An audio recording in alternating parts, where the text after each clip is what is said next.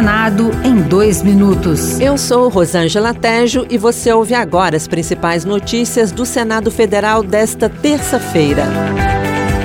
O senador Márcio Bitar, do União do Acre, apresentou o relatório final da CPI das ONGs nesta terça-feira. No texto, ele sugeriu o indiciamento do presidente do Instituto Chico Mendes, Mauro Oliveira Pires, por corrupção passiva e improbidade administrativa ao conceder vista coletiva do relatório que será votado pelo colegiado em data futura, o presidente da CPI, senador Plínio Valério, do PSDB do Amazonas, justificou o pedido de indiciamento. Dinheiro na ONG dele, mas maus tratos lá na reserva Chico Mendes é regime de escravidão.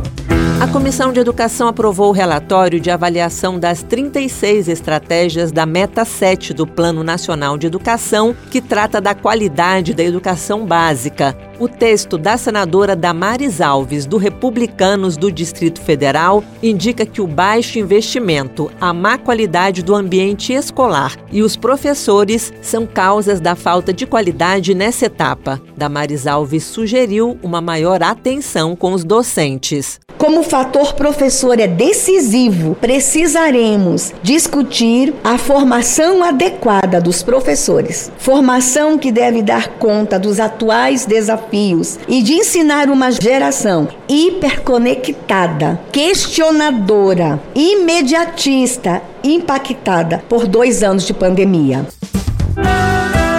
Outras notícias sobre o Senado estão disponíveis em senado.leg.br barra rádio. Senado em dois minutos. Uma produção Rádio Senado.